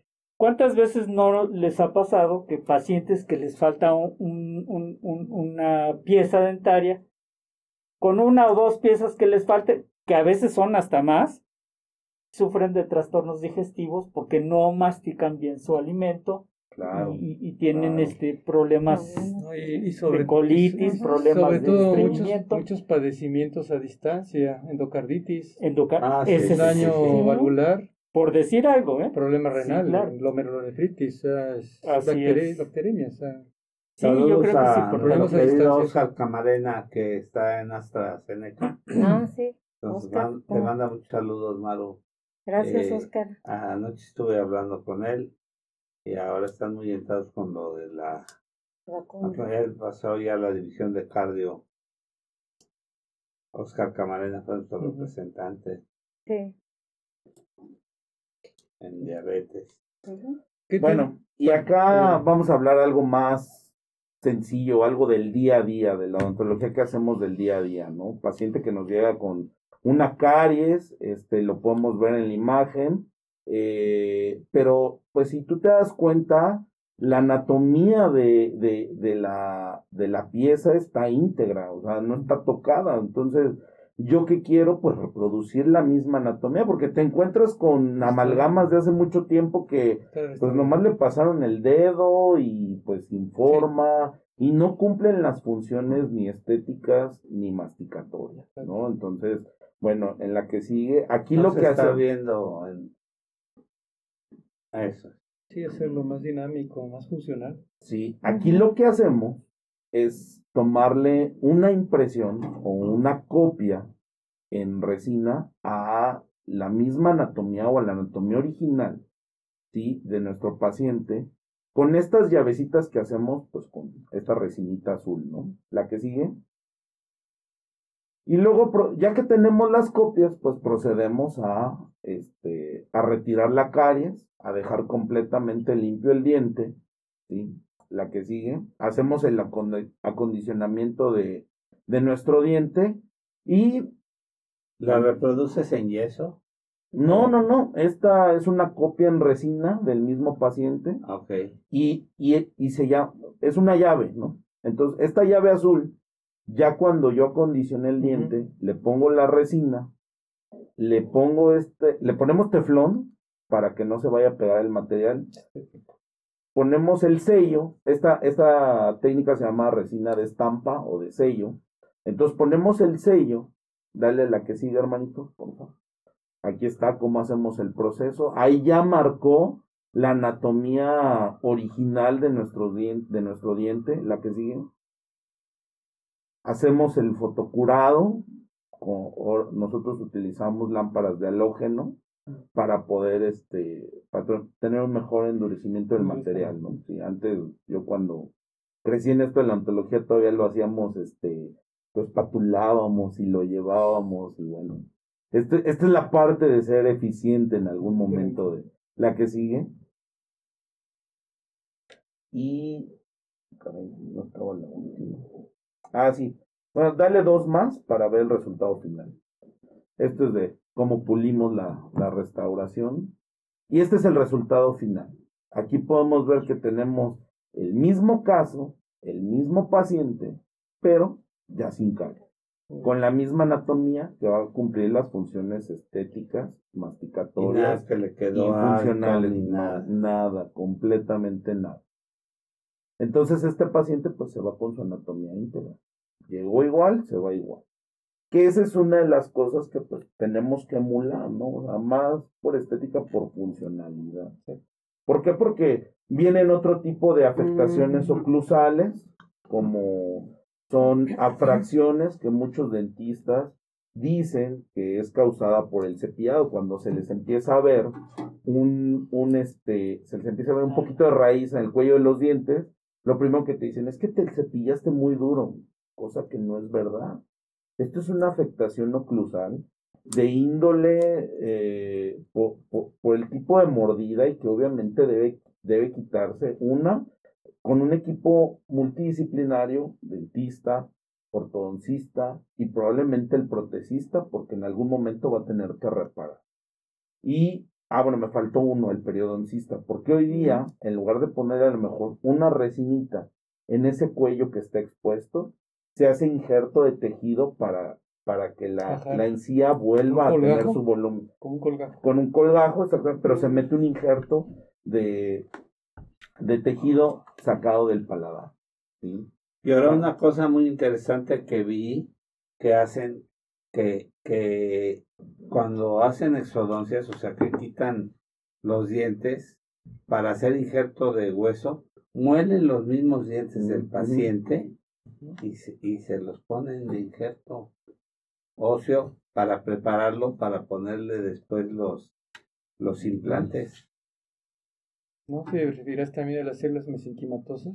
No, no, no. Lo que pasa es que por las propiedades de, de la dentina, sí, y el, el, los componentes de lo cual está hecho, está, está comprobado que ofrece la misma calidad de regeneración ósea guiada que un aloinjerto o un genoinjerto. ¿Por qué? Porque nosotros utilizamos para, después de una extracción, utilizamos un injerto de hueso, antes se utilizaba así como que te quitan el diente y te aprietan, ¿no? Entonces colapsan el hueso, ¿no? Hoy día lo que tratamos es de tener una preservación alveolar. ¿Por, ¿Por qué? Porque más adelante el paciente puede ponerse una prótesis, un implante o cualquier tipo de mm. restauración debe tener las condiciones, los tejidos deben tener las condiciones adecuadas para poder recibir este, la, el implante, o, la restauración que sea, ¿no? Ahora, eh, y obviamente usamos diferentes tipos de materiales. Por ejemplo, la dentina, ¿en qué, ¿en qué casos es bueno? Cuando el paciente va a perder prácticamente todos los dientes. Los injertos son, son caros, pero qué mejor que utilices un autoinjerto para poderte rellenar esos, esos huecos que te van a dejar una extracción completa de dientes. Es que si no se va perdiendo el proceso y después ya no hay retención, ¿no? Sí. Entonces, si no tienes que poner cayendo las- membrana, Eh, ¿no? eh, Es como la vigilia, ¿no? Cuando hay eh, Para para carne es vigilia, Sí, ¿no? Este, acá cuando hay para implantes no hay hueso. Se Y, pierde el hueso por y falta cuando hay hueso no hay para implantes. Se reabsorbe. Sí, sí, sí. Y se ponen membranas en su caso. Se ponen membranas y exactamente es todo un Y protocolo. cuando se de- pierde el proceso, ¿cómo le llaman? ¿Torus o qué? No. No, el torus es un crecimiento de hueso Anormal. anormal, sí, sí, sí, causado muchas veces eh, pacientes eh, que, que, que son bruxistas, este, llegan a tener regeneración, o sea, crecimientos de, de, de hueso anormal y bueno, o, pero hay pacientes que no lo desarrollan como tal, o sea, es, es, es, es un caso muy, este, muy aislado, ¿no?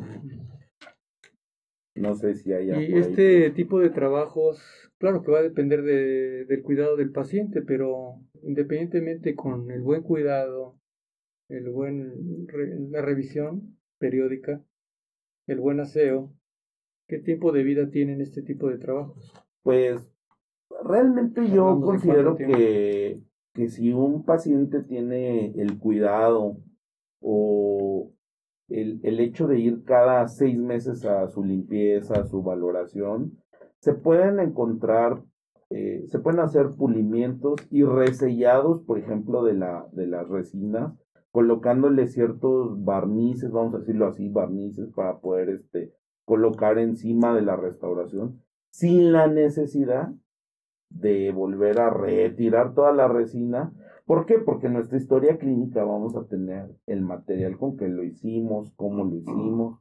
Realmente yo no, si llega un paciente con una restauración y dices que hizo un pedacito, no, retiramos todo y empezamos de cero. Ahora, si yo lo apliqué, yo ya noté en la historia clínica que es exactamente lo que hice, ¿sí? Entonces yo puedo determinar, ah, bueno, será el momento de cambiarla o, en su defecto, hacer la reparación pertinente.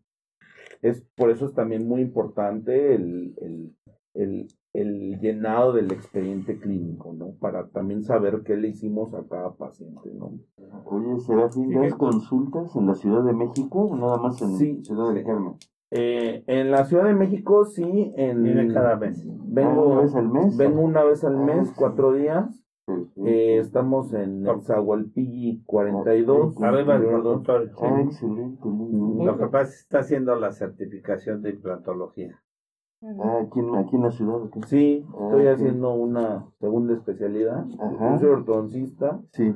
pero el camino me llevó a meterme también a hacer implantes y bueno, ahorita estamos haciendo la especialidad de implantología y rehabilitación. Excelente, muy bien. Oye Alejandro, hablando de las endodoncias Muy bueno. y las pérdidas de hueso, claro que si no hay hueso no se puede rescatar para hacer una buena endodoncia. O corto o mediano plazo, al restaurar una pieza haciendo una endodoncia, tiende a perder también el paciente hueso. Con el tiempo puede haber resorción Mm. o depende de su alimentación. ¿Qué, no sé, ¿qué nos puedes decir? La, la, la resorción ósea eh, está determinada por diferentes factores. Uno puede ser la, la placa entobacteriana, la enfermedad periodontal, que puede causar una recesión de hueso. Eh, otra podría ser si un, un tratamiento, una complicación endoperio. ¿A qué me refiero? Si el diente ya perdió vitalidad, puede causar una infección por un conducto lateral a la raíz. Entonces va a haber ahí una pérdida de hueso. Esa, esa pérdida de hueso va a poder ser reparada siempre y cuando se haga un tratamiento correcto de conducto. Pero las pérdidas óseas más recurrentes son causadas por un trauma oclusal, o sea, una mordida que no está eh, bien hecha, o sea, que los dientes están mal posicionados. Exacto. Entonces es muy importante ahí el- la visita con el ortodoncista, porque eso va a permitir a, a, a largo plazo el que no haya una pérdida considerable del hueso. Porque pues no está, no está padre que, por ejemplo, tú te llevas cuidando mucho tiempo y que tienes una buena salud, pero, pero tengas, pierdas hueso por un trauma oclusal o por una mala mordida. Entonces es bien importante la visita con el odontólogo y que el odontólogo derive también a los especialistas este, eh, que requiera en su momento, ¿no? Por ejemplo, en este caso, el, el, ortodoncista, ¿no? Hay, hay una, una cuestión que además puede ser un círculo vicioso, vamos. Pacientes que tienen osteoporosis, hablando de pacientes menopaus con menopausia, y esas pacientes, bueno, pues nosotros este, la, podemos estarlas tratando con bifosfonatos o con alendronatos. Pero esas pacientes y eso es muy importante. Yo les hago hincapié a mis pacientes que no se pueden hacer ningún tratamiento mientras estén tomando el adendronato. Una profilaxis. Ah, sí, sí, por la, los antecedentes de, de sí, los fosfonatos. O, lo vemos con los diabéticos también. que pierden más piezas dentales por, por enfermedad ah. parodontal que, que, por caries, ¿no? Claro. Entonces, eh, ¿cuánto tiempo, o sea, pues obviamente es, eh, esa paciente se, se, va a tener que, que, hacer un tratamiento tarde o temprano. ¿Cuánto tiempo des, eh, le pedimos a la paciente que deje de, de tomar el bifosfonato. antes de que tú empieces a trabajar? Por el problema justamente de, de la necrosis. Bueno, es que hay estudios que dicen que el hay, hay bifosfonatos inyectados que llegan a permanecer hasta un, año, en el cuerpo. Sobre todo entonces, la clase. entonces, es, es muy complicado, ¿no? El aseo de los pacientes, ¿no? Porque, bueno, hay pacientes que han tenido osteonecrosis hasta con una limpieza. O sea, ya no se diga una extracción, o sea, es un protocolo. En Estados Unidos hasta los internan. O sea, porque es, les tienen que dar una carga de antibióticos bastante, bastante considerable. Ahí sí yo creo que el tratamiento debe ser multidisciplinario y, y, y en conjunto con, con, el especialista que esté tratando. Y bueno, llegar a la, a la mejor, este, al, punto, medio, al punto medio donde donde se pueda trabajar, porque sí, ¿no? Le hace una extracción y bueno, pierde otros tres. 100%. Seguramente. 100%. Y, y bueno, sí es importante eh, este es un llamado de atención, vamos. No, y, muy importante para el público femenino que nos escucha, porque es donde se presenta más, si no me equivoco, este, el uso de los bifosfonatos. Y, y bueno, que, que, que en la historia clínica siempre pongan todos los medicamentos que toman. Yo creo todos. que es, medular. Pregunta Bárbara Ramírez. Doctores, ¿es bueno lavarse con tortilla quemada para que brillen más los dientes? no, bueno, es que hay, que hay que hacer las preguntas que nos hacen. Sí, no, no, no. Y es muy bueno. Ahorita vamos a, les voy a dar mis mejores recomendaciones para, para una, una correcta higiene oral, ¿no? O sea, bueno, el punto número uno es un correcto cepillado con una buena pasta. O sea, no porque te salga la pasta más barata sea mejor, ¿no? Tiene que ser, influye mucho el, el, cepillado y la técnica, ¿no? O sea, así que la flecha no hace al indio, ¿no? Entonces es muy importante un correcto cepillado, un buen cepillo, ¿sí? Hay cepillos de la marca Oral B que son buenísimos, donde puedes puedes tener hasta masaje con las encías. Yo voy en contra del cepillo eléctrico, solamente fomentamos la pereza, ¿no? realmente, si, si, si, si, no, si, si no dominas de alguna manera manualmente el cepillo, mecánicamente... Es como el que maneja mm. carro automático y nunca me puedo bajar mi estándar. Así es. Y, y yo a mis pacientes que usan implantes y, y quienes quieren ir un poco más allá de la, de la de la higiene les recomiendo el uso del water pick. El water pick es como una pistolita de agua que les ayuda, remueve el 99.9% de la placa antibacteriana, parezco hasta comercial, pero bueno, es que así, así le digo a mis pacientes, ¿no? Eh, está comprobado científicamente que sí remueve la placa antibacteriana, y la placa antibacteriana es el factor número uno para la, para la formación de caries, ¿no? Este, entonces, el remover la placa antibacteriana nos va a ayudar a no tener enfermedad periodontal, no tener caries y bueno, este, es, una buena ayuda. Y realmente no es un aparato caro. Y por ejemplo, ahorita sí. que hablabas de las, de las pacientes que toman bifosfonatos y que no pueden irse a hacer una, una limpieza por, por temor y también por cuidado del clínico, porque digo, a mí si me llega una paciente a lo mejor a limpieza y me dice, tomo bifosfonatos, creo que le digo, primero tomamos una interconsulta con el médico y digo, bueno, puedo, se puede, esperamos, y si no, ahí está el Waterpik. O sea, realmente le va a ayudar, ¿no? Sí, aquí, aquí tenemos que tener mucho cuidado en la interpretación del bifosfonato. ¿Por qué sí y por qué no debo de actuar en este momento para hacerte un trabajo? ¿Y qué hay con lo de la tortilla quemada? Sí. Ah, lo de la tortilla ah, quemada, bueno, eh, eh, eh, eso, perdón, perdón, perdón, eso se utilizaba en, en, hace muchos años, o sea, y eso a mí me lo contó mi mamá, o sea, porque realmente no, ni en la historia de, de en el pregrado hablaron de tortilla quemada, ni, ni nada, pero era algo... carbón. pero eh, yo también voy, porque ahorita están de moda las pastas de carbón activado y... es abrasivo. No puedes causar abrasión en el esmalte, para mi gusto. O sea, al fin y al cabo, quien busque un cambio de color en el diente, el, la coloración del diente está dada por la dentina. Y es una, y es un tejido que está debajo del esmalte. Entonces, no puedes blanquear este una pasta que es superficial.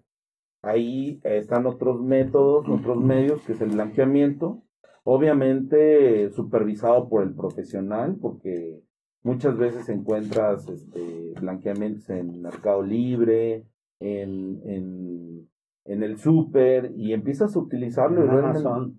En, en Amazon, sí. O sea, realmente no, no, no tiene este debe ser supervisado por un profesional para un correcto funcionamiento. Entonces no, deben de usar la tortilla quemada. No usar tortilla quemada, no usar pasta de carbón activado. ¿Cuál es, ¿Cuál es la mejor recomendación? ¿Qué tipo de pasta? ¿Qué características debe tener la pasta adecuada y propia? La pasta, la pasta debe contener más de, en la leyenda, bueno, en los ingredientes, Debe cumplir con las características de tener más de 1500 partículas por millón de fluoruro. Sí, porque ya un exceso puede causar una fluorosis, ¿no? que no, no hay pastas de ese tipo, ¿no? O sea, las pastas tienen que ir por más arriba de 1500 partículas por millón. Y yo recomiendo la Colgate Total. En su momento contenía triclosan. Eh, hoy día ya no. Lo retiraron. Lo retiraron, pero yo tengo mis dudas en cuanto. Porque hay pastas que contienen triclosan. El triclosan es un bactericida, ¿sí? O bacteriostático. No sé. Bactericida. Entonces, de alguna manera estamos ante una. Nuestra boca es un, un medio que tiene bacterias. Entonces, realmente, pues a veces hay que controlarlas, ¿no? Y en algunos pacientes, un poco más porque tienen bacterias un poco más agresivas, una flora más agresiva. Sí, te lo comentaba Alejandro, porque generalmente es muy importante eh, la acidez de la saliva. Sí, claro. Porque depende de la acidez de la saliva, hasta donde tengo entendido, va a depender también mucho si se, se, te echa a perder una pieza dental, si hay una caries dental. Sobre todo cuando la persona ingiere mucha harina, mucho carbohidrato, mucho dulce. El, Entonces tiende a estabilizarse más el, el, el, el, carbohidrato lo que, lo que causa es hacer un poquito más espesa la saliva y por ende va a permitir que, que, la placa entobacteriana calcifique y se convierta en sarro. ¿sí? Y, y la caries, la caries pues necesita un, un, un lugar para poderse alojar y los desechos químicos que tiene la caries, bueno, la, la bacteria, son los que van a formar la caries, que es una desmineralización del esmalte y posteriormente de la dentina. Y tiene que ver mucho el grado de hidratación para la calidad de la saliva. Claro. Si no hay agua, la tendencia a tener más caries. Ah. Si no quieres agua, si no estás bien hidratado. Si no estás Buena calidad de saliva. Sí, sí, porque la saliva, por las inmunoglobulinas que, que, contiene, ayuda a una, se llama autoclisis, cuando la misma saliva te ayuda a, limpiar la, la placa endobacteriana. Oye, Alejandro, todas las, las pastas dentales de, de bicarbonato, contienen bicarbonato, ¿qué opinas? Pues, pues es que tienen un, un fin, ¿no? Es que lo cambian por un momento nada más, el pH. Solo cuando hay algún oportunismo, vale, ¿no? Cuando tienes algún oportunismo, que tienes este candidiasis, perdón, fuera de ahí no, no están recomendadas. porque también cambiar el pH bucal no es conveniente. Bueno, sí, hasta donde tengo entendido que las de bicarbonato estabilizan el pH, no sé. Pues. no, no sé, tú que me. Pues bueno, habría que valorar el pH de cada paciente para determinar qué tipo de pasta utilizar, ¿no? O, o, o, cuáles son las mejores recomendaciones, ¿no? No es como una receta de cocina así como de, bueno, tú, todos usemos esta pasta, ¿no? O sea, depende del caso. Pero es que recuerda que, que el pH es una manera de equilibrio en, en la flora, Exacto. en la microbiota oral. Entonces, si tú lo modificas o lo haces alcalino con el bicarbonato, pierdes las defensas, la quimiotaxis. Sí, me, me refería porque es más cercano a la realidad del pH del bicarbonato, lo que tiene la boca, a eso me refería. Más que nada eso. Sí, obviamente cuando el pH es ácido, sí, obviamente, este, sí hay que, y, y, y lo podemos ver en pacientes que tienen trastornos alimenticios como la bulimia y ese es un signo. ahí, ahí sí podríamos. Exactamente. O cuando tienen los dientes y eso, pero también cuando tienen oportunismos como cándida o algodoncillo que le llaman, ahí sí le tienes que cambiar por un eh, con bicarbonato, simplemente lo, puedes cambiar, ¿no? Pero bueno, pues desafortunadamente, ahora Alejandro nos va a tener que invitar a todos a ir allá a Playa del Carmen. Claro, son bienvenidos. el tiempo pasó volando. se ha acabado, pasó volando. Este, ya no hubo oportunidad de hablar de hipotiroidismo y depresión. La próxima. Lo dejamos para la próxima. Y pues muchas gracias a Maribel Sandoval Álvarez. Gracias a ustedes. Por haber estado con nosotros. Y a mi sobrino Alejandro. Gracias por la invitación. y Canales Cruz. Esperamos regresar pronto con sí, otro sí, tema. Sí. sí, está muy interesante. Y este y ver cómo muy profesionalmente manejas pacientes y lo que es la preparación alta. Tienes un dicho que la preparación, un dicho que dice este, este cuesta o bueno, sí, la, sí, que, que, dices tú eh, cuesta más este la ignorancia o no sé sale más caro ah ya sale que, que sale más caro la no, no sale caro el tratamiento, ¿no? Sino sale más caro la desidia, ¿no? De no hacerlo. Sí. Y bueno, pues no me queda más que agradecerles y mencionar que la iluminación de este foro está dado por cortesía de Iluminación Cabil, que está en Dolores 69D, teléfono 55 15 43 59 32, con el correo cabililuminación arroba gmail.com eh, iluminación para todo tipo de espacios. Gracias Carlita Caballero por permitirnos esta iluminación. Nos mencionan que ya también tiene los pies con la, la luz que necesitamos para dirigir la luz. Y gracias a todas las personas que nos hacen favor de escucharnos, a Jesús, a Sai, a Alejandro que nos da el soporte también.